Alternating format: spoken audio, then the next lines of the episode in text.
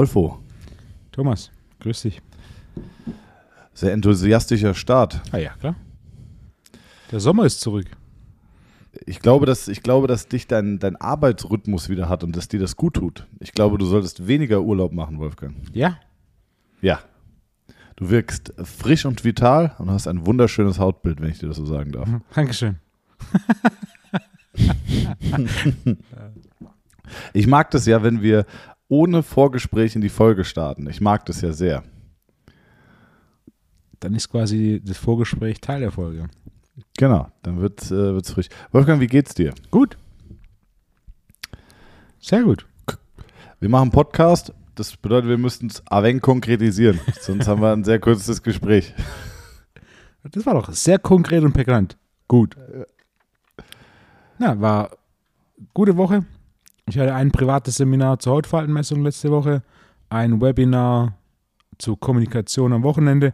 Zwischendrin. Was heißt, was heißt ein privates Seminar zur ähm, Hautfaltenmessung? Das heißt, eine kleine Gruppe an Trainern hat privat für sich ein Seminar gebucht. Äh, Das bietest du an, was, Ja. was kostet es? Das ist dann Tagessatz unabhängig der Teilnehmer. Okay, okay.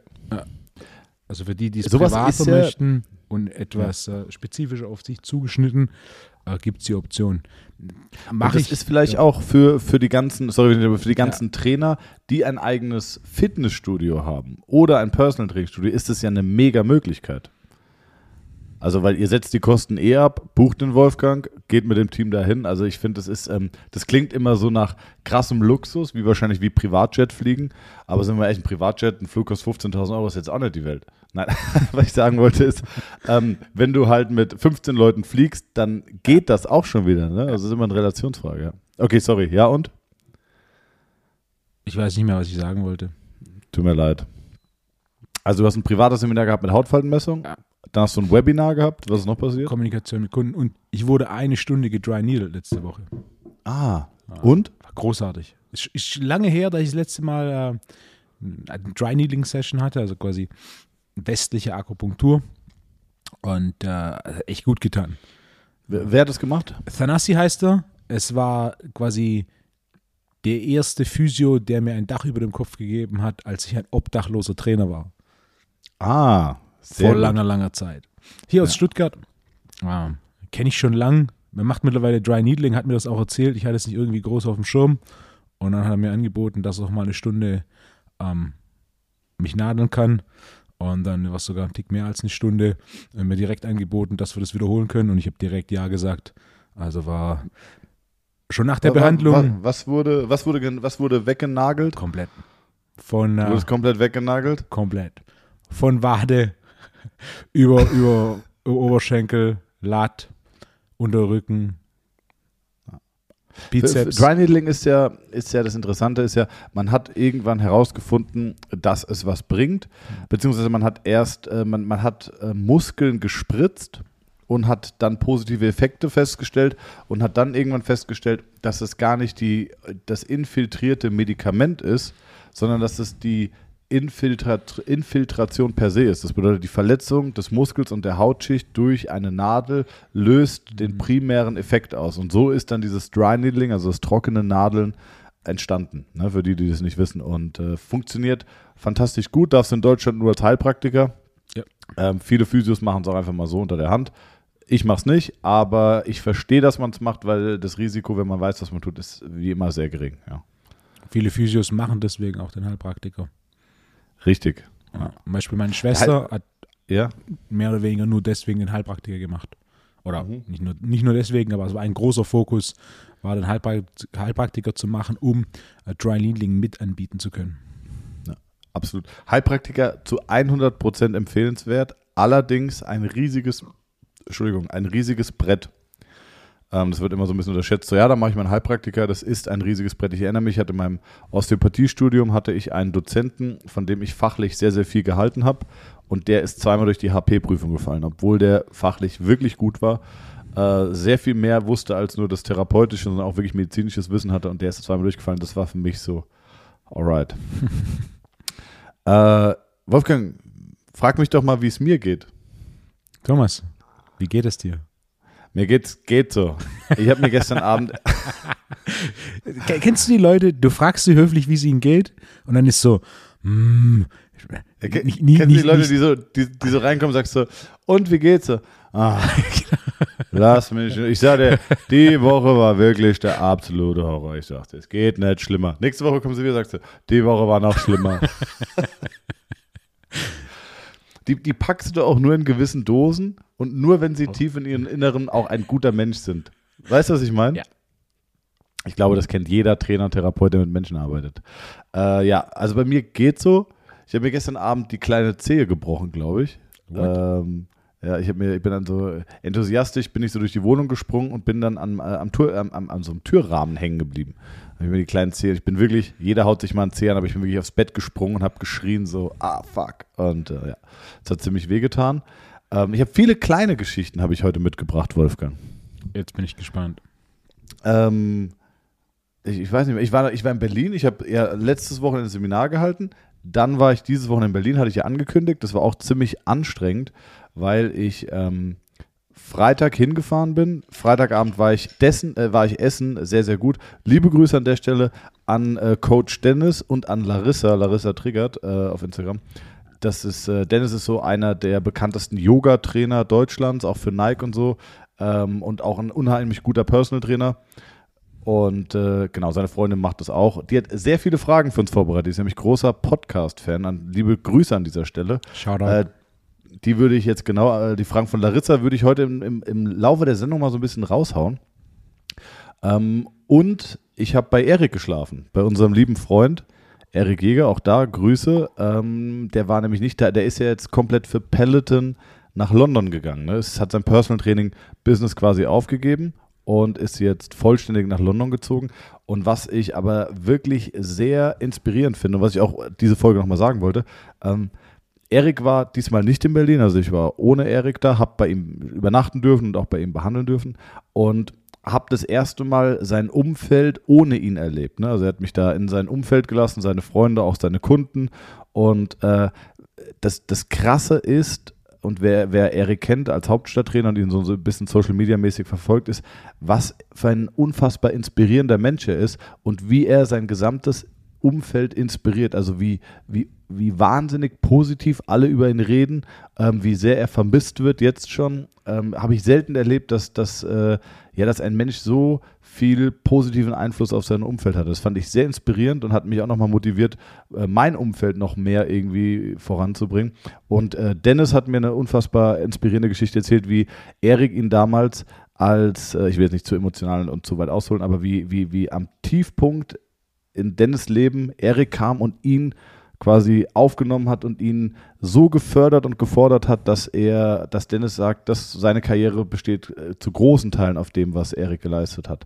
Ähm, das fand ich wahnsinnig inspirierend, habe Gänsehaut gehabt, äh, tolle Gespräche gehabt und äh, wollte an der Stelle einfach nochmal liebe Grüße an Erik sagen. Also das ist wirklich Wahnsinn, was der Kerl in jungen Jahren auch, äh, auch als Mensch sich entwickelt hat und sein Umfeld positiv beeinflusst. Und diese Erfahrung wiederum hat mich eigentlich zu dem heutigen Thema, das ich gerne mit dir machen würde, gebracht. Außer du hast ein Thema. Ich habe eine kleine Liste mit einigen Punkten, aber so enthusiastisch, wie du das Thema schon okay. ankündigst. Also mein, mein Thema wäre gewesen, ähm, Mentoren auf dem Weg oder Vorbilder vielleicht. Ja, gutes Thema. Oder? Ja. Weil, weil ich sagen muss, ich habe dann auch, ähm, vielleicht kann ich ja das noch kurz weiterführen, ich habe dann vielleicht auch so ein bisschen über mein Verhältnis zu Erik nachgedacht und ich habe Erik und ich, wir kennen es jetzt seit zwei Jahren, sind mittlerweile wirklich sehr, sehr gute Freunde, auch sehr eng. Der war kurz vor Weihnachten bei mir, hat quasi mit mir Weihnachten gefeiert. Ähm, ich, ich kenne seine Familie, ich war auf seinen Geburtstagen eingeladen und obwohl wir uns so kurz kennen, haben wir eine unfassbar große Schnittmenge beruflich. Äh, ist natürlich jemand, auch wie du, mit dem man sich auf Augenhöhe über auch Erfahrungen, Erfolge, Misserfolge austauschen kann. Ähm, hat nochmal so eine, quasi einen Freund an der Seite, der aus einer Vogelperspektive auf, auf das eigene Handeln schaut und auch sagen kann, guck mal, das machst du gut, das machst du nicht gut, mir fällt auf, dass das und das besser geht. Und äh, Erik hat sehr viel positiven Einfluss auf mich gehabt, sehr viel Vertrauen, hat mir großartige Kunden vorgestellt, also bin ich ihm auch sehr dankbar für. Und äh, ich muss sagen, vielleicht mein letzter großer Mentor wäre jetzt bei Erik zu groß, aber sehr sehr, sehr starker Wegbegleiter und Förderer. Förderer ist, glaube ich, ein schönes Wort. Mein letzter großer Förderer war vielleicht Erik. Ähm, mein allererster war Adolf Katzenmeier. Da kennt man die Geschichte. Wer war, hattest du Förderer? Wer waren deine Förderer? Der, der allererste war Charles Poliquin, so ein kanadischer Trainer, wo ich auch die ersten Seminare besucht habe und der vor allem in der Anfangszeit einen recht großen Einfluss hatte. Wie, wie kamst du auf den? Ich meine, ich meine, Alf Katzmeier ist bei mir in Frankfurt um die Ecke. Ähm, da hatte ich Glück, aber Kanada? Re relativ simpel. Ich habe in Deutschland angefangen, Fortbildung zu machen und habe dann ganz schnell erkannt, vor allem in, in der Sturm- und Drangphase, Anfang 20, dass das, was ich hier in Deutschland lerne, mich kein bisschen voranbringt. Also, aber woher wusstest du das? Also ich meine, du kriegst ja Wissen vermittelt, dass man dir so präsentiert, als wäre das State of the Art. Na, woher wusstest du dann so schnell, dass es das nicht ist? Bei dem, was ich selbst gelernt habe, also oder was ich selbst im Hintergrundwissen damals verstanden habe, was ein Bruchteil war von dem, was über die letzten 13 Jahre kam, und das, was gelehrt wurde, war mir sofort klar, das, was die erzählen, die haben keine Ahnung von der Praxis, dementsprechend auch keine nachweisbaren Ergebnisse und dementsprechend bringt mich das nicht weiter.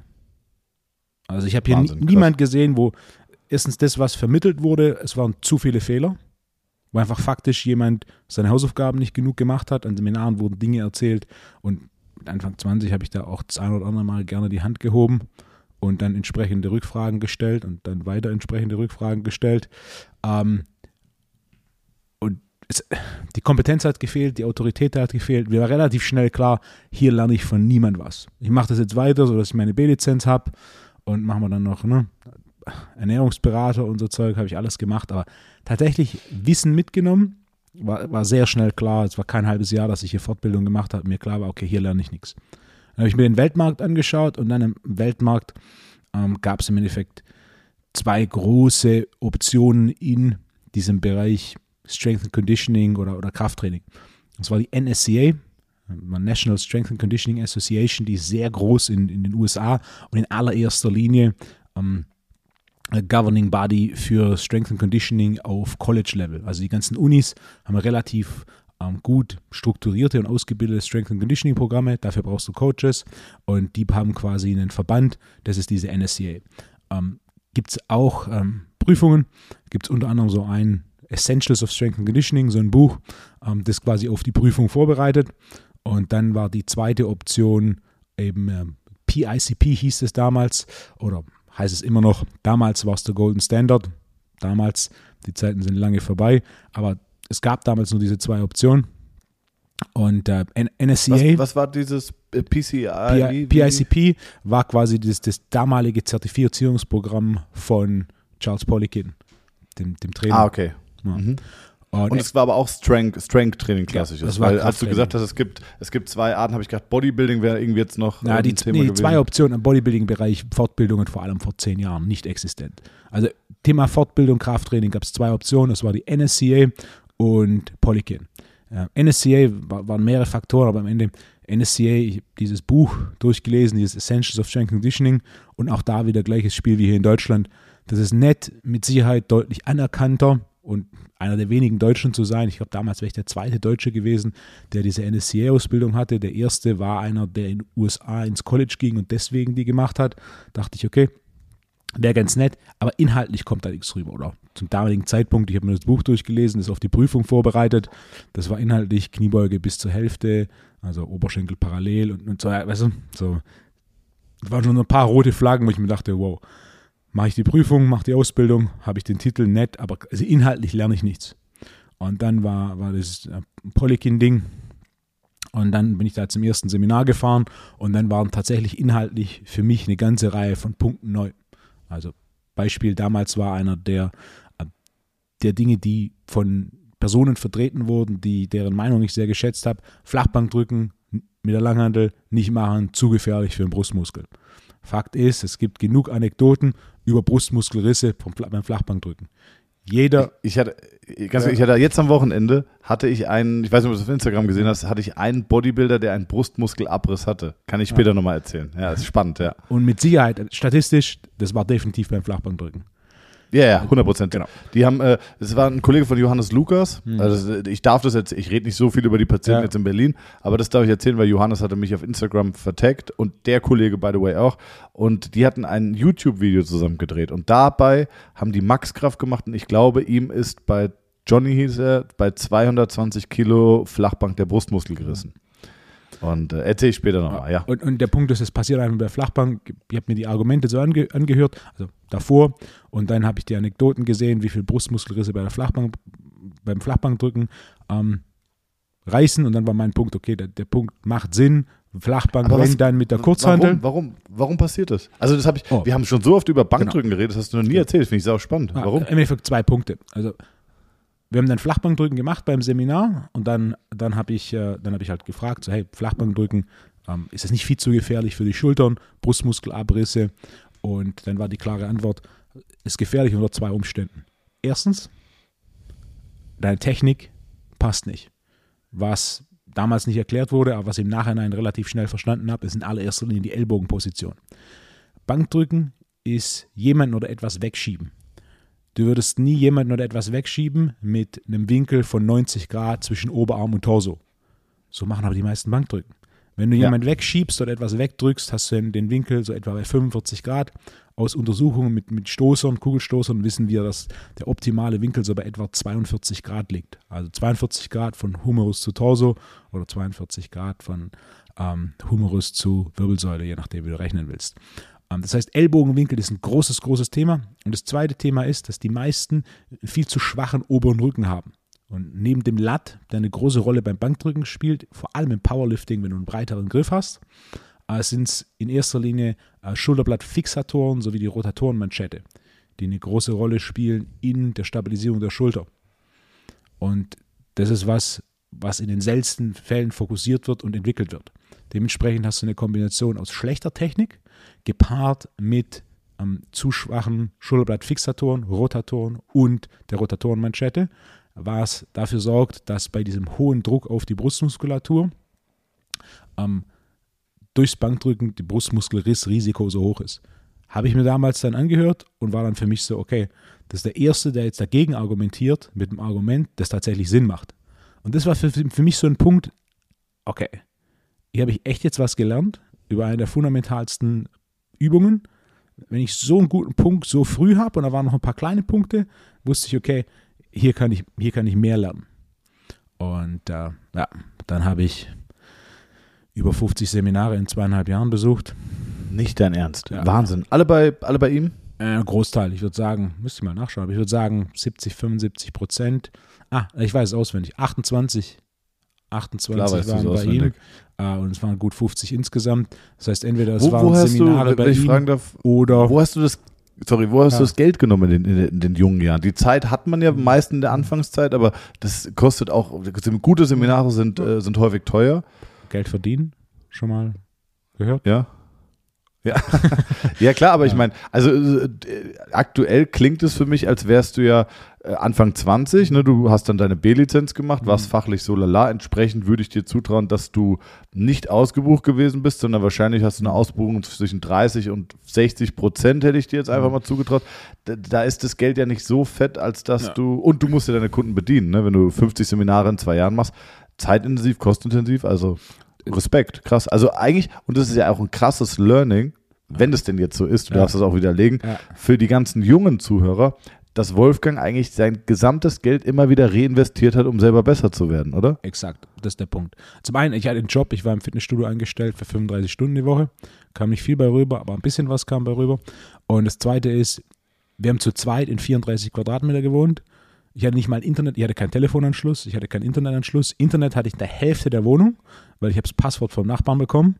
Ähm, das heißt quasi in der Hälfte Richtung seine, die Wohnung war nicht groß, aber Ja. in einer Hälfte hatte ich dann Internet und auch ansonsten gab es nichts, was über das absolute Minimum hinaus, hinausging. Also von Urlaub oder irgendwie weggehen oder das gab es alles nicht, sondern quasi Basics, Essen, Wohnen, in, in ich, Minimum und all Rest war dann quasi, quasi ein Seminar gemacht, ein Seminar gebucht, dann gearbeitet, nächstes Seminar, gearbeitet, nächstes Seminar. Äh, ein bisschen was habe ich mir auch geliehen. Ähm, ja, und dann war Aber- quasi re reinvestieren vom Seminar zurückgekommen, das wieder verdient, reinvestiert, wieder verdient und so war das ein Zyklus, der dann äh, das Ganze ermöglicht hat. Ich will jetzt nicht zu weit von dem Thema Mentoren wegkommen, weil ich es eigentlich ganz schön finde.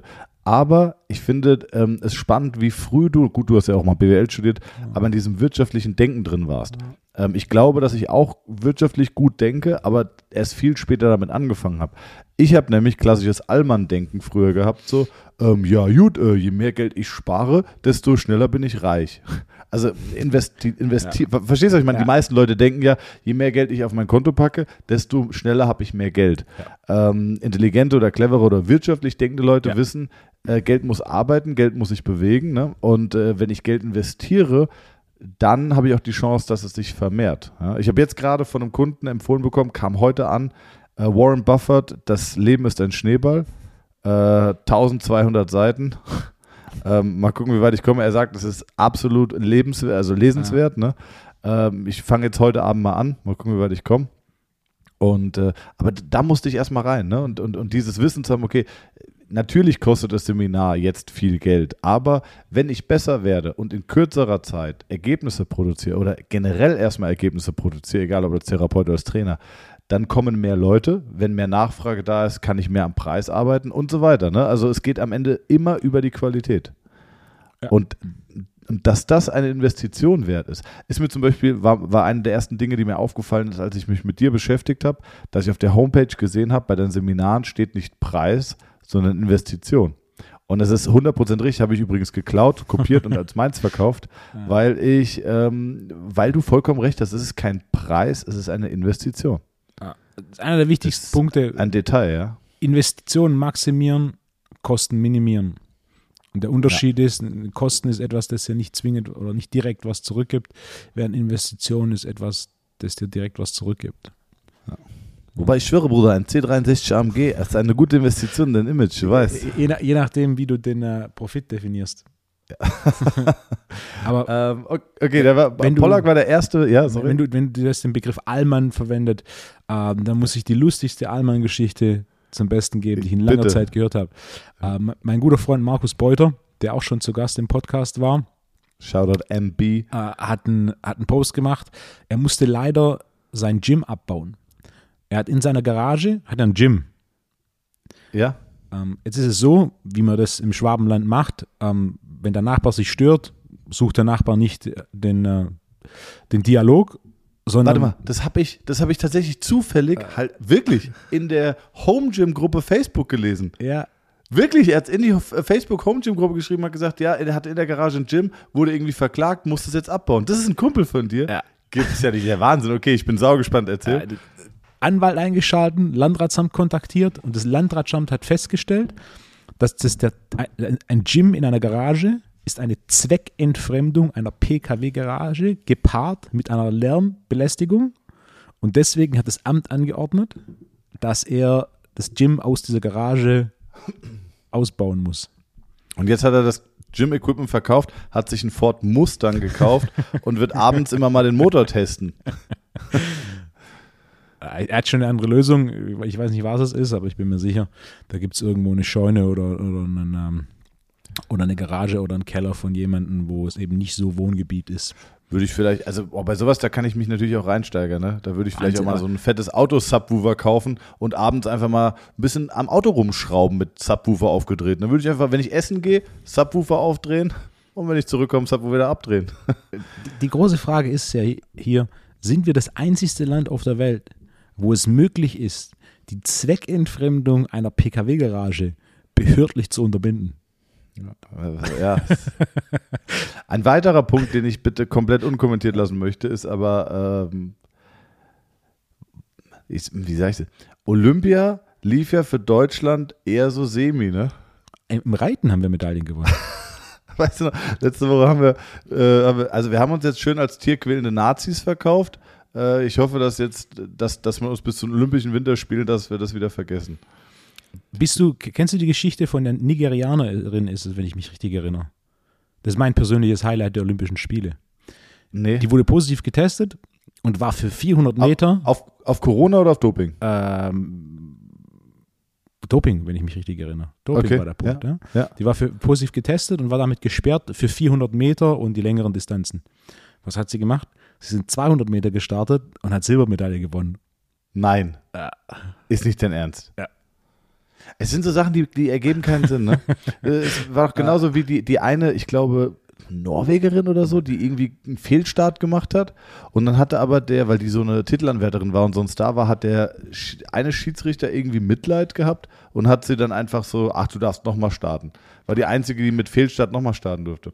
Und äh, jetzt heute oder, oder gestern war äh, Wolfsburg, hat Bundesliga gespielt. Und da hat der Schiedsrichter, der Trainer von Wolfsburg hat einen Spieler zu viel eingewechselt. Und im Nachhinein wird das Spiel jetzt wohl äh, wahrscheinlich annulliert oder DFB-Pokal war das, glaube ich. Kann ja nur DFB-Pokal sein, genau. Und da habe ich mir gedacht, so, warum guckt denn der vierte Offizielle, der da steht und die Stollen kontrolliert und dieses Schild hochhält, warum führt er denn nicht eine Strichliste und sagt, sorry Wolfgang, äh, ihr habt schon genug gewechselt, darfst du nicht. Und dann habe ich mich jetzt echt mit zwei, drei Fußball-Enthusiasten unterhalten und gesagt, so, ja, nee, weil das ja nicht seine Aufgabe ist. So, das ist ja die Aufgabe vom Trainer. So, ja, aber warum gibt man diese Aufgabe nicht dem, der verdient fettes Geld, der Schiri, der hält eine Tafel hoch und kontrolliert Stollen. Ähm, warum kann der denn nicht mitzählen, dann einfach sagen, stopp, ihr habt zu viel gewechselt, ihr dürft nicht mehr. Warum? So, ja, aber dafür ist ja der, der, der Verein verantwortlich, der Trainer. So, ja, aber dann wird es zu Ende gespielt, dann wird es im Nachhinein annulliert, dann sind die Fans unzufrieden. Ist doch ein riesiger Aufwand hinten raus. Gebt dem vierten Offiziellen doch einfach diese Aufgabe, die fünf Wechsel mitzuzählen. Das kann nicht so schwer sein.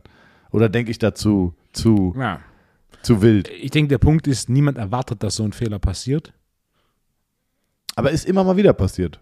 Also ist schon häufiger vorgekommen. Dass auf einmal auch zu viele Spieler auf dem Feld waren, ist auch schon vorgekommen. Ähm, also da denke ich mir, ey komm Leute, also dass, dass sowas überhaupt eine Schlagzeile wert ist. Ähm, naja. Okay, lustig aber, dass er, äh, dass er das Home Gym da rausbauen muss. Hat er in die Home Gym Gruppe geschrieben? War auch riesig, eine riesige Aufregung da. Zu Recht. Ah, irgendwas, irgendwas wollte ich, wovon hatten wir es denn vor, davor noch? Warte mal. Ähm, Home Gym. Ja, okay, Deutschland hat sich als tierquälende Nazis gezeigt. Wie gesagt, möchte ich nicht weiter kommentieren. ähm, aber hast du mitbekommen, oder? Mit dem Pferd? Nee, Pferd habe ich nicht mitbekommen. Also Reiten habe ich ja verfolgt. Ich habe ja jeden Tag Genau. diese Olympia-Zusammenfassung geschaut. Ja. Habe ich da Und dass da die, die in diesem modernen Fünfkampf, dass die Deutsche das Pferd geschlagen hat? Na, das habe ich nicht mitbekommen. Ah, okay, also war eine äh, moderner Fünfkampf sind irgendwie verschiedene Disziplinen wie Laufen und alles mögliche und darunter ist auch irgendwas mit Reiten. Und ähm, du darfst nicht dein eigenes Pferd benutzen, weil sonst ja quasi, naja, wie es halt so oft so ist, wenn du das beste Equipment hast, hast du halt auch einen Vorteil. Deswegen kriegst du ein Pferd zugelost. Und dieses Pferd darfst du dann 20 Minuten lang quasi einreiten, dich an das Pferd gewöhnen, danach beginnt die Aufgabe. Und äh, dieses Pferd war völlig verstört und äh, hat sich gegen die Aufgabe geweigert. Und auf dem, auf dem Übungsplatz ging es dann wohl. Also man hat wohl auch versucht, dieses Pferd noch zu tauschen. Das durften sie aber irgendwie nicht. Oder die Reiterin wollte es nicht. Alles nur Halbwissen jetzt hier gerade.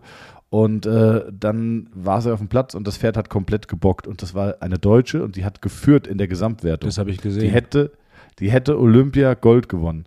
Und dann hat sie da irgendwie, weiß ich nicht, das Pferd wohl sehr, sehr grob geschlagen und das Pferd hat schon auch panisch reagiert und so. Und anstatt das Tier quasi zu lassen, hat sie da wohl draufgeschlagen. Und die deutsche Bundestrainerin hat geschrien, schlag zu, schlag fester zu oder so. Und ja, oh Mann. Das ist schwierig, ja, schwierig. Das habe ich gesehen, Ähm, dass das Pferd einfach stehen geblieben ist und dann quasi vorbei Genau. war. Und dann habe ich Genau. gehört, dass zugelost wurde und dann war ich auch, das kannst du nicht machen. Ja. Also, da kannst du nicht Also, einfach ganz- Pferd zulosen, das ist ja. Ja, genau. Also ganz schwierig. Ich möchte das Thema auch nicht aufmachen. Ich habe äh, ich hab gute Argumente in beide Seiten gehört, aber am Ende des Tages äh, steht es uns auch nicht zu, äh, sich irgendwie politisch zu äußern, äh, weil dünnes Eis. Mentoren Wolfgang, du warst, ähm, bei mir war es Adolf Katzenmeier, hatte ich ja schon in Folgen vorher thematisiert.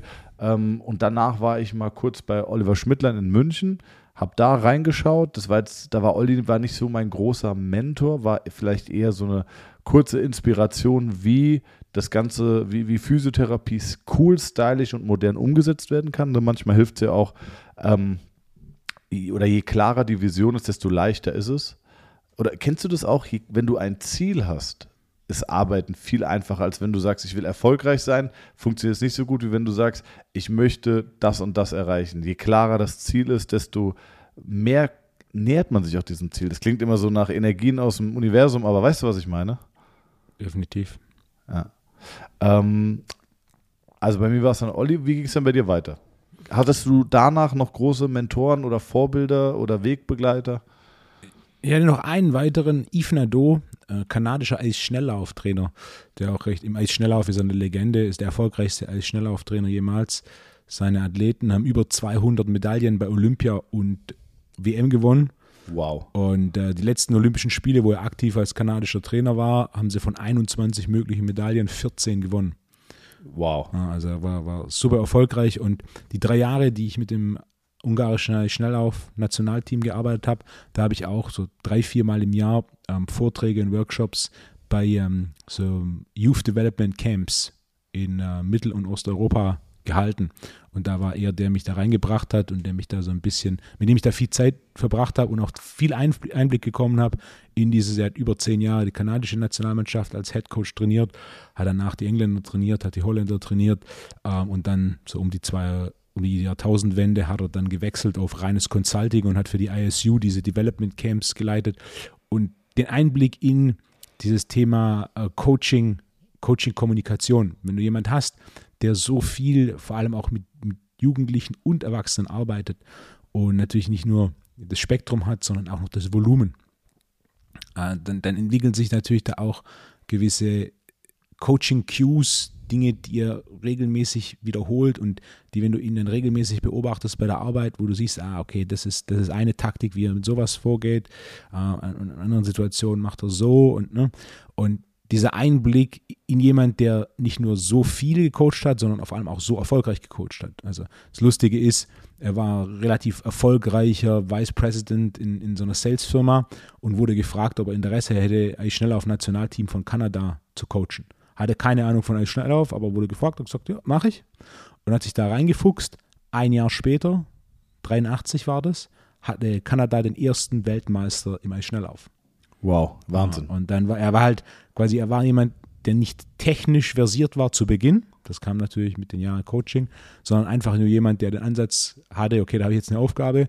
Die Aufgabe erfülle ich jetzt so, dass da richtig was bei rüberkommt, dass da Erfolge bei rauskommen, dass Medaillen folgen und hat dann, quasi innerhalb von zehn Jahren Kanada zur dominanten Eisschnelllaufnation gemacht. Also was funktioniert? Ich meine, nichts anderes machen Unternehmensberater. Die haben ein grundlegendes Verständnis von Wirtschaft, kennen aber die Prozesse, Abläufe und so deines Unternehmens nicht.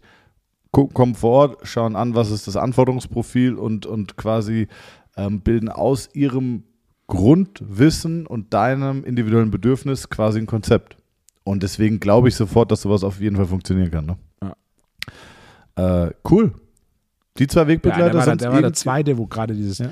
dieses Coaching live so ein bisschen einen tiefen Einblick hat. Es waren viele Mittag- und Abendessen, die wir zusammen hatten während diesen ganzen Camps. Ähm, und da war definitiv eher Jetzt hast du, du, du hast jetzt ein Seminar gehalten, fand ich ein sehr spannendes Seminar, hätte ich vielleicht auch gerne nochmal mhm. gejoint, hätte ich die Zeit gehabt, über Kommunikation mit Kunden und so. Mhm. Hast du selber Coaches gehabt, irgendwie, die dich gecoacht haben? Nee. Alles wirklich autodidaktisch ja. und Erfahrung? Was ich auch in dem Seminar kurz erwähne, ist, dass diese meisten Kommunikationssysteme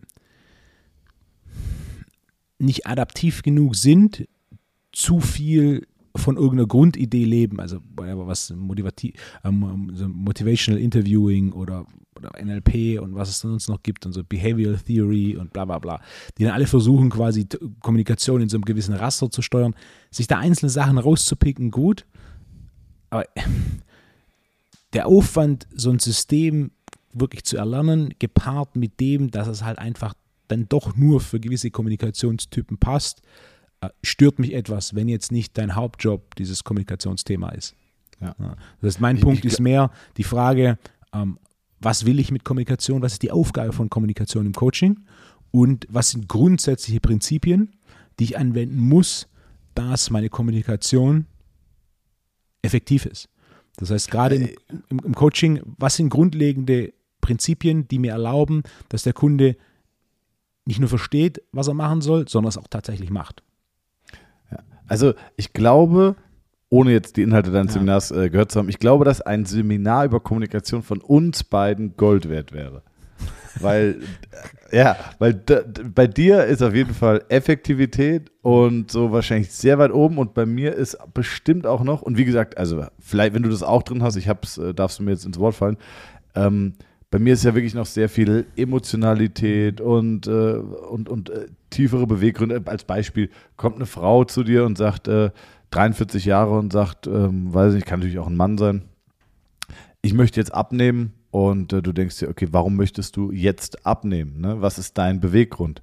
Ähm, und vielleicht ist ja der eigentliche Bewegung, weil du vielleicht merkst, sie ist unglücklich, äh, dass sie sich vielleicht ungeliebt oder nicht wahrgenommen vorkommt. Also weißt du, so, so Sachen finde ich in Kommunikation auch immer noch ein bisschen wichtig. So, ähm, was wird kommuniziert, aber was steht hinter der Kommunikation häufig. Ne? Ähm, ich glaube, vielleicht sollten wir, vielleicht können wir zusammen irgendwann mal ein Kommunikationsseminar anbieten. Wahrscheinlich wirst du die, du wirst die Hälfte der Zeit mit den Augen rollen und denken so, Thomas, ist, Thomas, nicht, ist Zeit, nicht effektiv. Zeit. Ja, genau.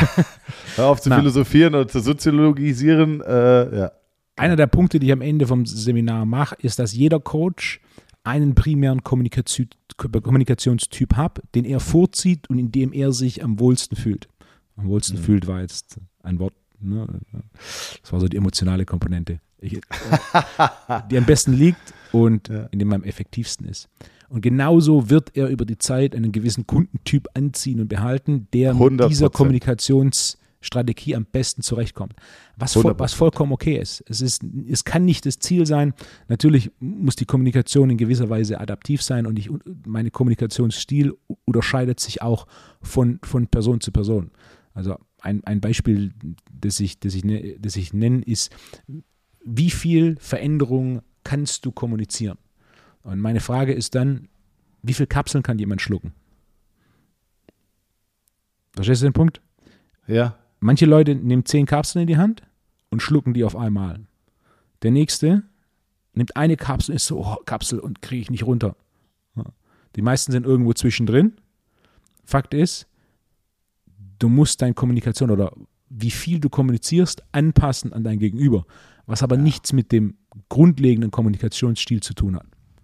Haben wir nicht mal über diese, über diese Farbtypen geredet? Ich kann mich erinnern, grob, ja.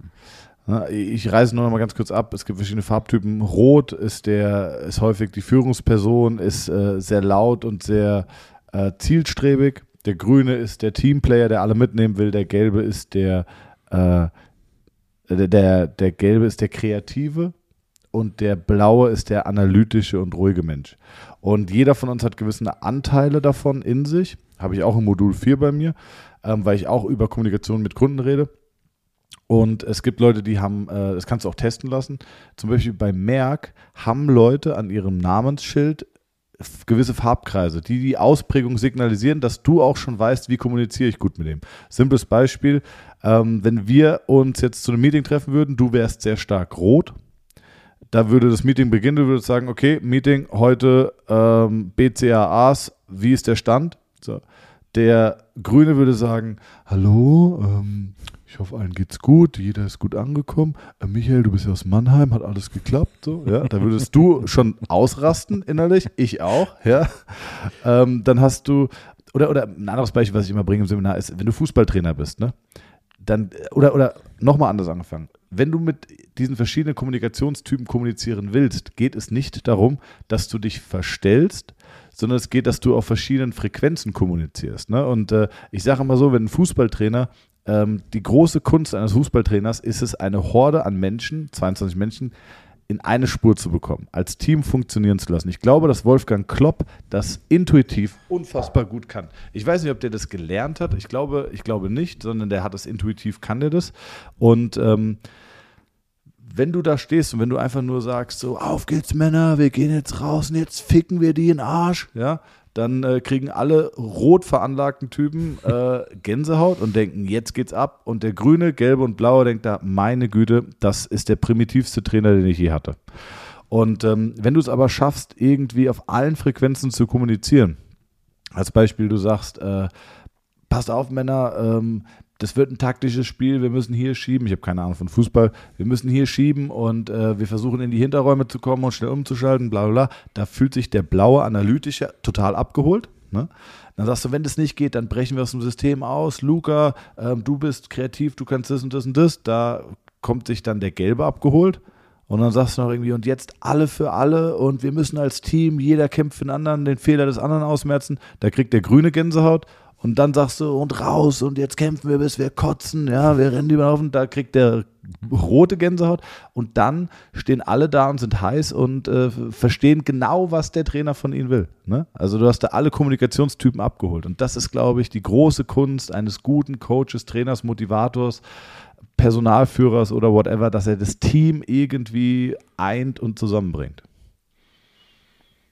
Yep. Ist eine gute Sache. Also ähm, sehr, sehr spannend und da kann man auch so Persönlichkeitstests machen. Das klingt immer so sektenmäßig mhm. oder so, aber es ist wirklich ganz interessant, das herauszufinden. Ne? Also ich habe ich hab das mal gemacht und äh, bei mir kam raus, dass ich sehr stark rot bin. Also ich glaube, das sind alle äh, Widder. Nein, das sind alle Führungspersönlichkeiten. Ähm, bei mir ist es auch so, wenn, wenn, wenn irgendein Geburtstag ist und äh, ich betrete den Raum, kannst du sicher sein, wenn ich den Raum verlasse, kennen mich alle. Ja, alle wissen, wer ich bin, weil ich einfach ein lauter Typ bin, weil ich auch gerne äh, Aufmerksamkeit bekomme. Ist bei dir sicherlich auch so, oder? Sicher. Das ist so negativ behaftet. Wahrscheinlich ja. wie, wie wirtschaftlich sein. Hatte ich jetzt im Physio Deutschland Forum wieder äh, einen Typen, äh, der gesagt hat, ja, also dass man wirtschaftlich denkt, ist äh, völlig daneben. Es geht um den Menschen. Und da dachte ich so, meine Güte, dass man das nicht vereinen kann, ist, äh, das ist so typisch deutsch. Und das ist wahrscheinlich ist, ähm, Geld verdienen wollen, ist genauso negativ behaftet wie im Mittelpunkt oder, oder Aufmerksamkeit bekommen wollen. Ist wahrscheinlich auch negativ behaftet, ne? Oder einer meiner Favorites, wenn ich irgendwelche Aussagen lese, von wegen, es würde nur ums Geld gehen. Oder der Sportler X und so, dem würde es nur ums Geld gehen. Ja. Das ist in, im Regelfall eine Kombination aus zwei Faktoren. Erstens, jemand, der sowas sagt, hat kein Geld. Und zweitens, jemand, der sowas sagt, hat keinerlei Verständnis für Geld. Denn der Wert von Geld ist basiert auf zwei Faktoren. Entweder eine Zahl, die auf Papier steht, oder eine Zahl, die auf dem Bildschirm steht. Mhm. Der ja. Wert von Geld, rational, ja. emotional, ist, für was du eintauschst oder was es dir bedeutet. Anerkennung, genau. Erfolg und so ja. weiter. Weil ich hatte, ich hatte eben ein ähnliches Gespräch mit einem Zahnarzt, der noch eben Patient bei mir war. Da habe ich auch gesagt, mein großes Ziel ist mittlerweile, sich mehr Freizeit zu schaffen. Aber das funktioniert ja trotzdem übers Geld. Ne? Also indem ich so viel verdiene, dass ich den Lebensstand, den ich gerne leben würde, mir erhalten kann, habe ich auch die Möglichkeit, ihn das Geld gegen andere Dinge einzutauschen, wie Freizeit. Aber am Ende ist es wieder auch abhängig vom Geld. Ne? Wilde Folge. Äh, viele Ausbrecher rechts und links. Ähm, Mentoren, vielleicht nochmal ganz kurz abschließend. Also vielleicht kann ich sagen, dass du, du warst jetzt auch, ich würde dich nicht als Mentor bezeichnen, aber auf jeden Fall als sehr großen Einflussfaktor äh, und na, sehr großen Einflussfaktor ist vielleicht auch übertrieben, aber als sehr Guru. Äh, Guru ist ein schöner Titel. so Anthony Robbins mäßig, so I'm not your guru, aber eigentlich schon. ähm, hatte ich tatsächlich jetzt, ich hatte jetzt eine, eine sehr bekannte Kundin in Berlin. Äh, die kennt, würde jetzt jeder kennen, wenn ich den Namen sagen würde. Und die, mit der habe ich geredet und die war tatsächlich in London auf einem Anthony Robbins Seminar. Und die hat gesagt, äh, das ist ja schweineteuer und sie hat es nach dem ersten Tag verlassen weil es wirklich äh, nur Chaka und so sehr amerikanisch und äh, war gar nicht ihrs. Und sie hat nämlich, wir kamen drauf und habe ich gemeint, ja, ich habe das Buch von ihm gelesen, dieses Anthony Robbins Power Prinzip. Und hat sie gemeint, ja, das hat sie auch gelesen, fand sie eigentlich gut oder fand sie sehr gut und ich fand es eigentlich auch sehr mhm. gut. Sehr amerikanisch, ein paar Sachen, wo ich sage, ja, okay, zu viel Storytelling, aber in vielen Sachen hat er gute Punkte gehabt und äh, da war sie echt enttäuscht, weil es halt durch so Chaka ist, ne? Damals gab es, glaube ich, diesen Netflix-Doku noch nicht mhm. über I'm, I'm Not Your Guru. Ich habe viele Kunden, die bei Robbins waren. Ich kenne mehrere Trainer, die waren. Ich kenne sogar einen Trainer, diese, glaube Wolfpack oder so heißt das quasi, wo du ein Jahr dann und dann kannst du alles machen und so weiter. Die große Frage ist, warum gehst du dahin? Gehst du dahin, um dich in erster Linie weiterzubilden? Mein, meine Antwort ist nein. Nee. Es sind zwei Arten, und das ist nicht schwarz-weiß, sondern es ist viel grau dazwischen, von Personen, die da hingehen. Sind die, die irgendwo ein bisschen eine Richtung wollen, aber sich eigentlich nur in einem eigenen Mindset bestätigen. Das heißt, der, der davor schon das entsprechende Growth-Mindset hat, das wird bei, von so einer Veranstaltung unterstützt. Ja. Mhm. Und dann hast du die, die quasi hoffen, dass so, zu so einer Veranstaltung zu gehen, ihr komplettes Leben umkrempelt. Äh, da gibt es in den USA solche Veranstaltungen im Bereich Persönlichkeitsentwicklung oder wie du es auch immer nennen willst, also sind relativ gut untersucht und man weiß ganz genau, dieser Motivationsschub einer solchen Veranstaltung hält etwa 21 Tage. Mhm. Das heißt, du kommst da raus und denkst dir, jetzt ist es so, jetzt ist es so, jetzt ändere ich alles und jetzt werde ich erfolgreich, werde ich unabhängig, werde ich da, da, da, da. Äh, und nach 21 Tagen bist du wieder zurück auf dem Level von davor. Own Joint. Own Joint. Also du kommst von dem Seminar, ich so, jetzt ändere ich alles, Chaka, ich ja. gebe alles, ich gebe Vollgas, ich hustle, ich, ich trete im 5 AM Club bei und stehe jeden Morgen um 5 Uhr. Oh, ein Joint, scheiße. Ah, okay, jetzt habe ich genau. verstanden. So, und auf verstanden. einmal ist wieder alles über den Haufen. Ja, ist glaube ich, die Motivation hält genau. nicht wirklich lange an. Es, es hält nicht, das heißt, du hast die zwei Gruppen und aber die, primäre Komponente ist, es ist Unterhaltung, es ist dieses du hast diese 10.000 Leute und du musst mir ja schon sagen, er ist der erfolgreichste von all denen. Und wenn du mal schaffst, dass 10.000 Leute in so ein Stadion kommen oder in so eine Halle kommen und du da vorne stehst und jetzt nicht irgendeine Band bist und ne, sondern dass du einfach nur ein bisschen Geschichte erzählst, ist es schon Respekt. Aber eine, ich glaube, der hat eine wahnsinnige Ausstrahlung. Ne? Also du, du, der ist auch groß, breit. Äh, der springt auf seinem Trampolin, ne? diese Runden und, und, und pusht sich dann nochmal, bevor er rausgeht. Fand ich auch mal ganz lustig. Ähm, und es ist ja auch verdammt teuer. Ich glaube, es kostet 5000 Euro so ein Seminar oder so. Und äh, das ist schon sehr. Wobei ich glaube, dass Anthony Robbins auch irgendwie Schwierigkeiten hat in der Öffentlichkeit wegen irgendwelchen persönlichen Anfeindungen oder, oder Geschichten. Deswegen, ich weiß nicht. Hast du das Buch von Warren Buffett gelesen? Ich habe eine ganze Reihe von Bücherzusammenfassungen von Warren Buffett gelesen, jedoch ein einzelnes Buch komplett nicht. Wenn ich es hinkriege, kann ich dir nächstes Jahr um die Zeit erzählen, was drin steht. Ähm, also ich viel zu dick. Top, Top drei Punkte. Okay. das ist so wie beim Soziologiestudium, ne? Hast du irgendwie, äh, hast du, weiß ich nicht, Georg Simmel oder hast du Judith Butler die Gender-Theorie, kommt ein, ein fetter Wälzer mit Schachtelsätzen à la Bonheur, wo du, wo du immer wieder den Satz anfängst und denkst, sag mal, wo fängt der an und worauf will er hinaus? Und dann halt, ja, bitte eine, äh, bitte eine Textzusammenfassung schreiben von einer Dreiviertelseite. Du so, Alter, wenn ich 90 Seiten Reader soziologische Texte in, in, in einem Dreiviertelseite zusammenfassen könnte, so, warum schreibt man dann so viel? Ich verstehe es nicht, ja. Weil ein dickeres also dieses, Buch einen höheren Preis hat. Ja, soziologische Reader sind wirklich Wahnsinn.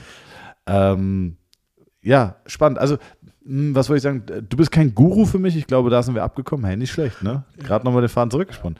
Aber du warst auf jeden Fall ähm, warst du so der letzte Mensch, der äh, sehr, sehr gute fachliche oder organisatorische Impact auf mein Business hatte. Ähm, Habe ich ja im Laufe dieses Podcasts auch erzählt. Also für mich, und, das, und ich, ich freue mich auch immer, wenn ich noch weiß, von wem ich was übernommen habe und es in meinen Seminaren auch genauso weitergeben kann. Ne? Ähm, zum Beispiel hatten wir jetzt in Modul 1 äh, vor zwei Wochen, hatten wir ähm, Sprunggelenksbeweglichkeit. Da sage ich immer, die beste Übung, weil ich es selber so empfinde, ist Wadenheben 3601, äh, kommt von Wolfgang, beste Übung, dann erkläre ich das. Und ich freue mich immer, wenn ich sagen kann, das habe ich von dem, das habe ich von dem. Und äh, ja, ich finde es auch schön, wenn man dann auch immer sieht, woher hat man das. Ne? Und das ist ja am Ende ist es ja nur ein Zusammentragen von Informationen, ähm, die man über die Zeit so gesammelt hat. Oder, oder genauso wirklich den allergrößten Impact hast du gehabt mit äh, ein einziger Kommunikationsweg alles über E-Mail. Fuck, was, wenn, wenn man sich traut, das umzusetzen, dann profitiert man so unfassbar davon. Das kann ich jetzt nochmal jedem äh, Zuhörer nur empfehlen. Ein Kommunikationsweg und der ist E-Mail. Wer schreibt, der bleibt. Keine Diskussion mehr über, wer hat den Termin, nee, ich habe den Termin auf 12 vereinbart oder nee, nee, wir gucken in die E-Mail, es war 11, dein Fehler. So. Ähm, dann gibt es auch keine Diskussion und sind die Kunden auch nicht böse, weil wenn äh, wenn sich jemand, wenn jemand merkt, dass er einen Fehler selbst gemacht hat, in der Regel sind die Leute, haben kein Problem, sich dann zu entschuldigen. Blöd ist es nur, wenn sie glauben, dass sie ernsthaft im Recht sind und du glaubst, dass du ernsthaft im Recht bist, dann entsteht so eine Reibung. Ne? Dann ist, bist du sauer auf ihn, er ist sauer auf dich, das ist nicht gut. Deswegen, E-Mail-Verkehr ist mega. Alles ist nachvollziehbar, es gibt keine Diskussion. Und ähm, man muss sich aber trauen, das zu machen. Und du hast auch einen weiteren Punkt, du kannst Zeiten besser managen. Richtig. Ist auch ein Punkt in meinem Kommunikation für Kunden, Seminar, also diese, jeder, der schon weil ich ein Trainer ist oder beim Physiotherapeuten und so weiter auch, mit Sicherheit auch, so Samstagabend um neun kommt eine SMS oder ein Anruf, so Thomas, Na ja. Nacken verspannt, könntest du vielleicht noch. Ne? Oder beim, beim, beim Trainer ist es so dieses, ich habe jetzt eine Pizza gegessen und fühle mich schlecht, sag mir irgendwas. Oder kann ich noch Nachtisch essen? Oder nein, nein, nein, nein. Also ich habe, genau, du entscheidest, wann du kommunizierst, machst den Laptop auf und machst den Laptop zu, wenn du auch keinen Bock mehr hast zu kommunizieren. Ähm, ganz geil. Also diese Woche, weil du es gerade gesagt hast, diese Woche ist Horror, es ist Montag und ich habe heute schon fünf Notfälle von wirklich wichtigen Menschen gehabt. Also Notfälle, die ich nicht einfach absagen kann. Und ich weiß nicht, es wird mir die gesamte Woche sprengen, aber ja, geht halt nicht anders. Das ist wirklich, an einem Montag fünf Notfälle ist krass. Aber, und vielleicht nochmal für Tommys Therapie-Ecke, ich habe jetzt zwei so geile Behandlungserfolge wieder gehabt.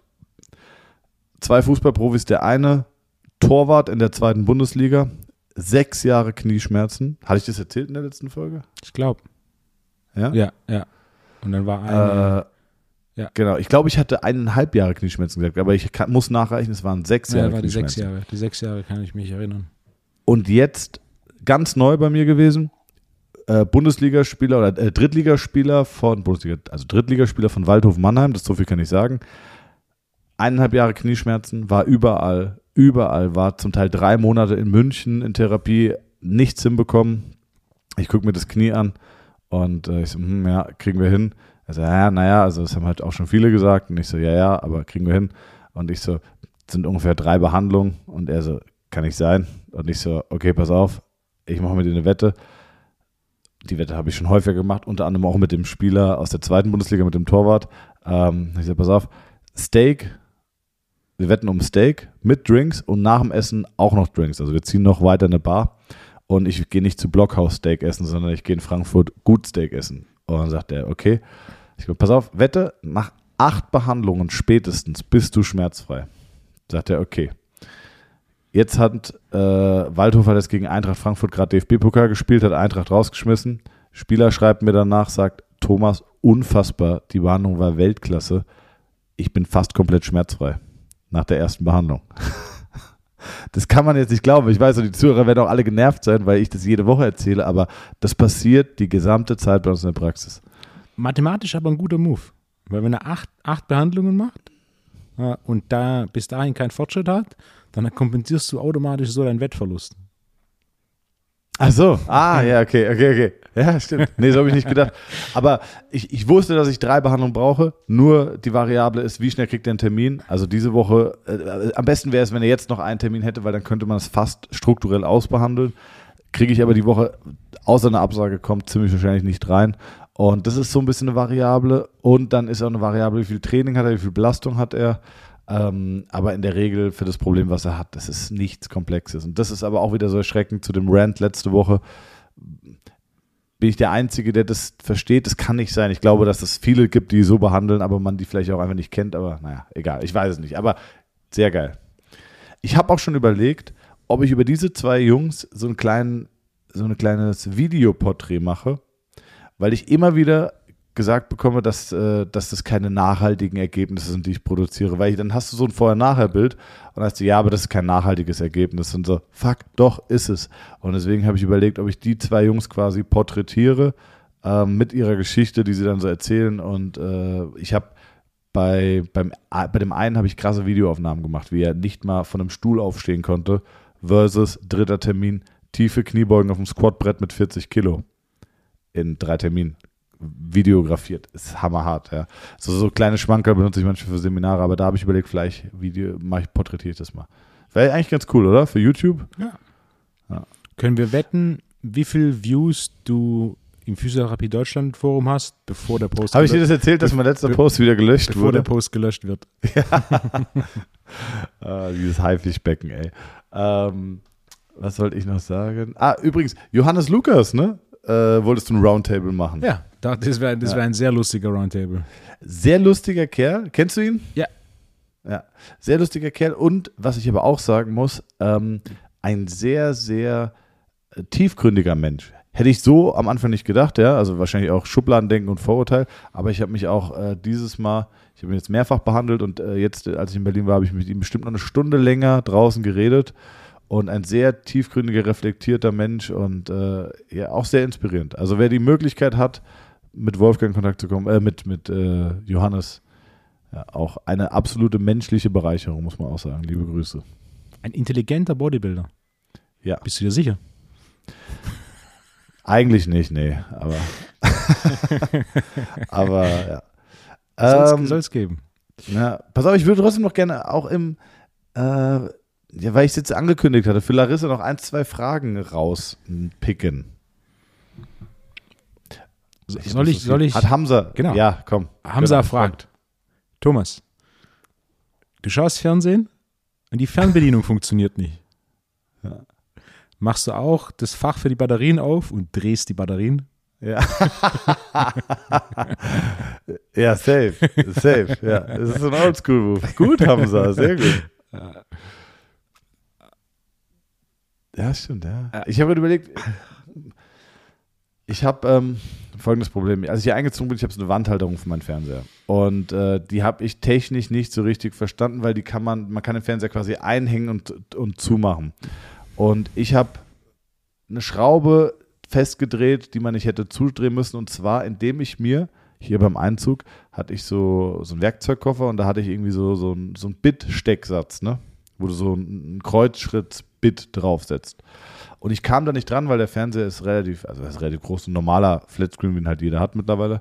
Und ähm, kam, musste dann von unten drunter und kam nicht hin und bin hier durchs gesamte Haus gelaufen und habe mir Bit-Verlängerungen geholt, bis ich irgendwann sieben oder acht Bit-Verlängerungen hatte und hatte dann auf einmal einen, einen Schraubenzieher von, ich würde sagen, 60, 70 Zentimetern, ja. Damit konnte ich die Schraube festdrehen, Fernseher sitzt bombenfest. Das Problem ist, ich wollte ihn auch schon wechseln, ich wollte auch schon also, hinten neue Sachen anschließen. Aber ich muss wieder sechs, sieben oder acht Bit-Aufsätze zusammenschnorren, dass ich diesen Fernseher nochmal abmontieren kann. Oder wenn irgendein Zuhörer vielleicht einen Schraubenzieher hat, der 60 Zentimeter lang ist, dann bitte mal melden, weil ich, ich kann meinen Fernseher nicht mehr von der Wand abmontieren. Scheiße, ne? Bist du dir sicher, dass du diese fest hättest zuziehen sollen? Ja, das Problem ist, du kommst nicht anders dran. Es ist, es ist schwierig zu erklären. Wenn es ein, ein, ein, ein äh, HiFi-Techniker im Raum äh, Rhein-Main gibt, bitte melden. Ich würde mich mit einer Behandlung revanchieren. Ähm,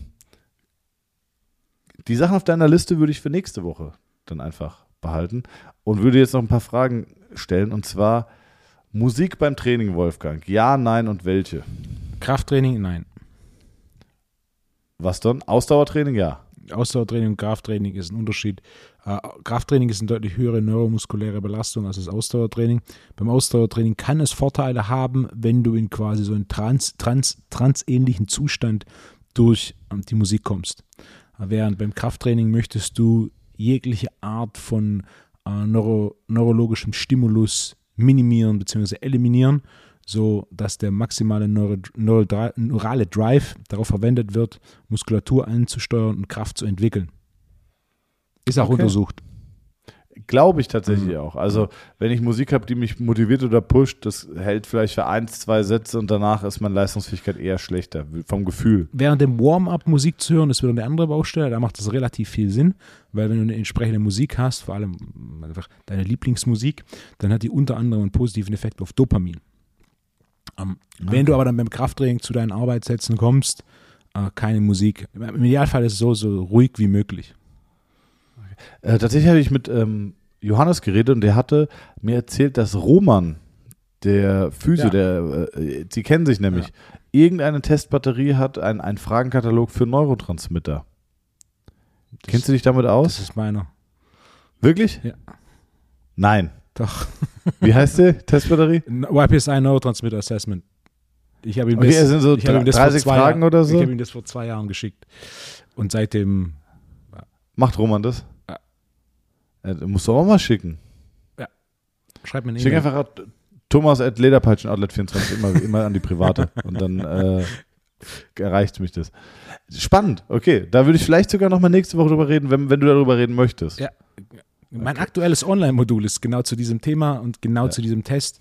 Äh, wie interpretiere ich den und wie gehe ich vor, um die einzelnen Faktoren äh, zu verbessern? Und dann, wie wiederhole ich den Test, um quasi eine Buchhaltung dieser Verbesserungen oder Veränderungen zu haben? Äh, Johannes benutzt den. Unter anderem auch bei äh, Athleten, die er coacht, wie zum Beispiel Johnny Münster oder Paul Unterleitner. Lange auch über Paul geredet, ja. Ähm, was ich sagen? Also, liebe Zuhörer, mega, mega gut. Nächste Woche reden wir drüber. Äh, wie ihr gemerkt habt, ihr braucht euch jetzt schon äh, das Geld für das Kommunikationsseminar, könnt ihr jetzt schon sparen. Nächste Woche könnt ihr euch auch noch das Geld für das andere Seminar sparen. Ich quetsche den alten aus, Leute. Wirklich, hier ist, wird alles for free rausgehauen. So ist es. Wolfgang guckt so mittelmäßig amüsiert. Wolfgang, zum Abschluss ein paar einfache Fragen. Lieblingssüßigkeit? Möchte Larissa wissen. Keine Ahnung. Nee, also Eis isst du ja gerne. Ja, Eis ist okay. Aber ist auch sehr abhängig von der, von der Jahreszeit und von der Stimmung. Ähm, dann finde ich doch. Äh, Das ist eine gute Frage. okay. Die, die kann ich aber nicht so einfach, die kann ich nicht so einfach beantworten. Ist jetzt nicht so, als hätte ich dich nach, nach der dritten bin binomischen Formel gefragt. Binomischen Formel. Ja, aber darauf gibt Binom binomischen Formel. darauf Meine gibt's eine klare Antwort. Weißt du? Das wäre wesentlich einfacher gewesen. Ja, okay. Äh, die finde ich auch noch ganz gut. Gewichtsdecken oder Therapiedecken. Hast du Erfahrung damit? Äh, du die- Gewichtsdecken, so diese- schwere Decken. Schwere Decken, 12 Kilo? Decken oder den du. Ja, genau. Ah, das ist so dieses. Ich habe es noch nicht probiert. Ja, Liebe Zuhörer, wenn ihr Gewichtsdeckenvertreter seid, schickt doch Wolfgang und mir mal bitte eine Gewichtsdecke zu. Und wenn wir die abfeiern, könnt ihr euch sicher sein, wir verkaufen die wie warme Semmel, denn alle Produkte, die wir bis jetzt beworben haben, sind wirklich verkauft. Rogue hat uns geschrieben und gesagt, Leute, hört auf mit der Reverse Hyper, wir kommen nicht nach mit der Produktion. Also, wenn ihr Gewichtsdeckenverkäufer seid, her damit. lass mich hier kurz etwas einwerfen. Bitte. Netto 304 Euro hat die Reverse Hyper gekostet. Ja. Das Ding hat sich so gut verkauft, dass das Ding jetzt netto 52 kostet. Nein. Doch. Krass, Wahnsinn, ey. Also die einzige, die einzige Erklärung, die ich habe, ist, dass sie so viel mehr Stückzahl gemacht haben, dass der Preis äh, für 250 Euro netto ist das, das mit Abstand, mit Abstand beste Preis-Leistungs-Verhältnis jemals für Fitness-Equipment. Wirklich 100 Prozent. Also ähm, vielleicht kann man äh, das Thema jetzt noch ganz kurz aufmachen, aber wirklich nur ganz kurz. Nee, machen wir das nächste Mal. Reverse Hyper versus GHD, wenn du dich entscheiden müsstest, weil ich hatte äh, jetzt einen ehemaligen Fußballprofi bei mir, Reverse der sich Hyper, als, ohne auch nur drüber nachzudenken. ne, habe ich auch gesagt. GHD Thanks. kannst du so Grüße einfach an- selber bauen. Grüße an dich, Silas. Genau das habe ich nämlich auch gesagt, ja, weil der hört den Podcast auch. Liebe Grüße an dich, Silas. Äh, wir hatten eine Diskussion. Mein, mein Punkt war, äh, die Reverse Hyper ist platzsparend. Er hat nämlich nicht viel Platz. Platzsparend, viel preisgünstiger. GHD kannst du dir an einem Rack einfach easy nachbauen. Ähm, die Reverse Hyper ist für Leute mit Rückenschmerzpatienten durch ihren Traktionseffekt viel besser. Äh, und wie gesagt, die GHD ist, nimmt einfach massiv viel Platz weg, ist extrem teuer und du kannst sie einfach nachbauen. Ja. Wie schmeckt dir das, Silas? Wie schmeckt dir das? All deine Gegenargumente verpufft im Nichts. Frisst das.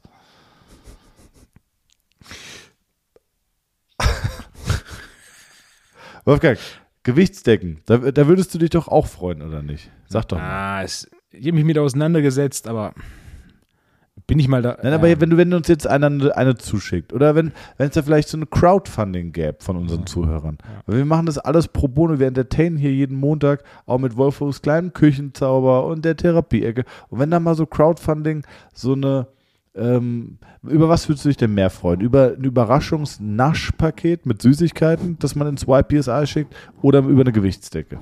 Das Naschpaket.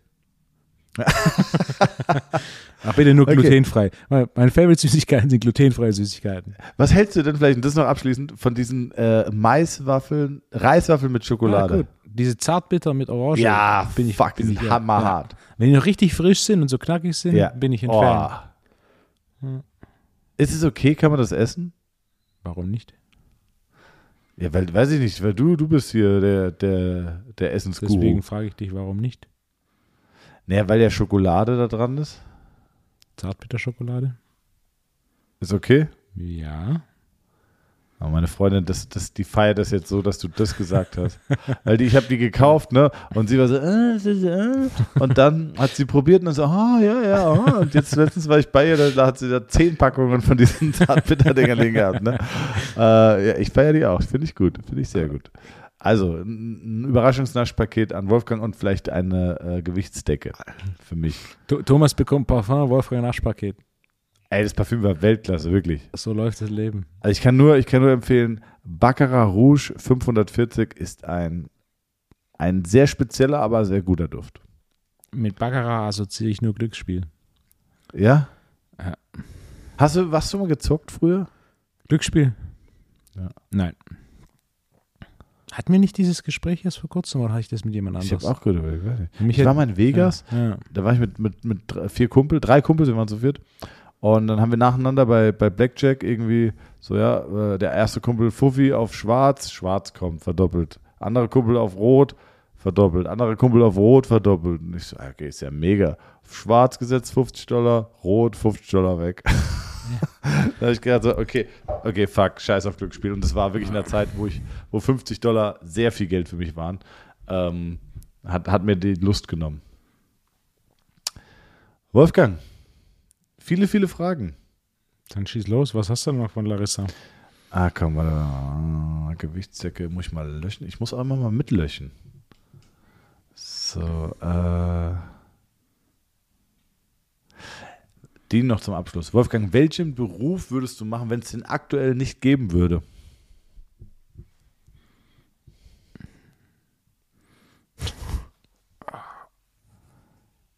Na komm. Ich habe ja studiert Wär's- mit der Absicht, bei einer Bank zu arbeiten. ja?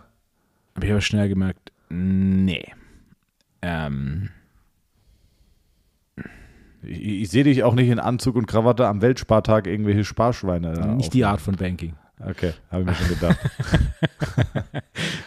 ich, könnte, ich, ich, könnte mir vorstellen, dass vielleicht so in Richtung Koch oder nee, nee, nee. so. Architekt, Architektur. Das, das Koch ist schon, Koch ist schon eine, die gute, die Idee ist gut, aber das Progressionspotenzial ist viel zu gering. Es gibt ganz wenige, mehr kochen. ganz wenige Wenig Outlier. kochen. Ja, aber Koch funktioniert nur, wenn du einen Spot findest für dein Restaurant, der dir erlaubt, ein Konzept zu erschaffen, das so noch nie da war.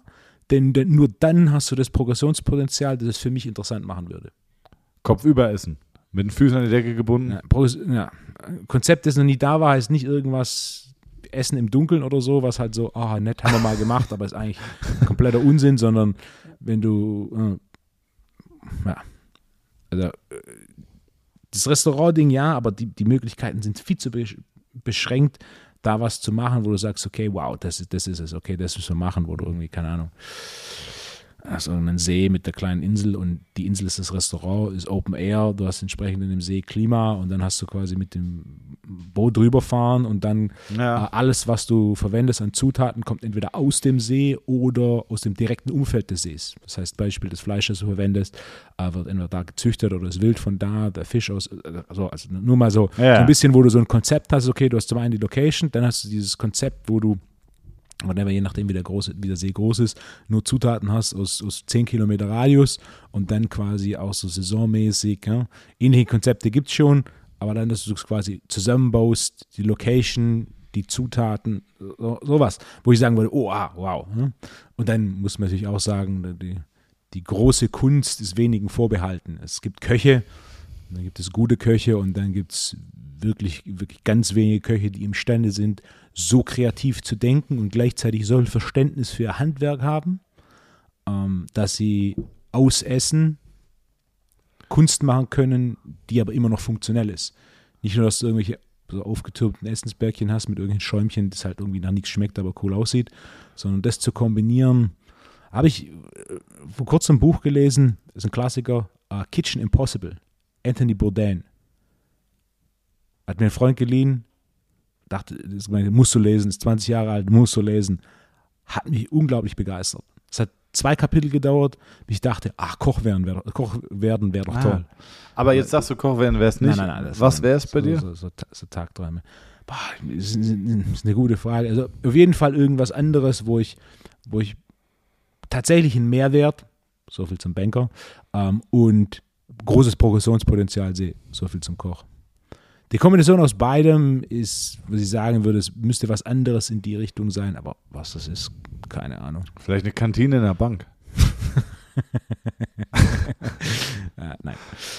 Genau das ist das, ne? Deswegen. Okay, ich bin gespannt. Wolfgang, mach dir doch mal Gedanken. Nächste Woche am Anfang erzählst du mir deinen Traumberuf, wenn du. Nein, äh, ich finde den Beruf, den ich aktuell mache, damit bin ich eigentlich schon, also ich habe zero ja, Interesse, das verstehe ich, Wolfgang. zero Interesse. verstehe ich, aber du kannst ja schlecht auf die Frage, welchen Beruf Ja. du machen würdest, wenn es den aktuellen Beruf nicht gäbe, Ja. schlecht antworten, dass du mit deinem Beruf zufrieden bist. Ja. Obviously. Nur, nur, es gibt keinen anderen Beruf, wo ich, wo ich sagen würde, okay, wenn ich die Chance hätte, würde ich das machen, anstatt was ich jetzt mache. Aber das ist doch schön. Ja. Also das ist, äh, das freut mich. Ist bei mir genauso. Ich würde, ich liebe meinen Beruf, ich möchte nichts anderes machen. Ich bin sehr daran interessiert, ähm, neue Facetten, die die Selbstständigkeit und der Beruf mit sich bringt, zu erschließen. Ich habe viele Pläne für die Zukunft. Frage, Aber, wie bitte? wenn du die Chance hättest zwischen NBA-Spieler oder Physiotherapeut. Physiotherapeut. Wirklich. NBA-Spieler, ja, schon geil, wegen, also einfach wegen der Karriere und das mal zu durchleben. Aber das meine ich jetzt ernst, dieses Menschen helfen ähm, ist echt sehr, sehr, sehr erfüllend. Wirklich. Und du lernst auch unheimlich interessante Leute kennen. Also was, was ich immer wieder für Leute kennenlernen darf, ist, äh, bin ich sehr manchmal echt überrascht. Ja. Wie dich, du kleiner Wolf. Oh. Wolfgang, das war's. Folge vorbei. Ja, Folge vorbei. Wieder eine Woche. Bis nächste Woche. Liebe Grüße an alle, die uns begleitet haben. Liebe Grüße an MB, den Freund von Wolfgang. Liebe Grüße an Wolfos Frau, wo ich immer noch auf das Feedback warte ähm, vom Horoskop von Wolfgang. Hat sie es gehört Sie mittlerweile? jetzt noch nicht gehört. Ich habe sie gefragt. Sie kam noch nicht dazu. Wahnsinn, unfassbar. Ähm, dann schreibe ich, kannst du mir ihre E-Mail-Adresse noch geben, dann schreibe ich sie persönlich nochmal an, um sie zu bitten, dass sie das nachholt. Office at ypsi.de. So nämlich. Äh, liebe Grüße an Larissa und Dennis. Liebe Grüße an, an Erik. Äh, haben wir irgendwen vergessen, den wir in die Folge Donai, Shoutout. Und äh, Bester dann, Mann. bis nächst, dann bis nächste Woche, Wolf. Gute Woche. Bis nächsten Ciao, ciao. Montag. Ciao.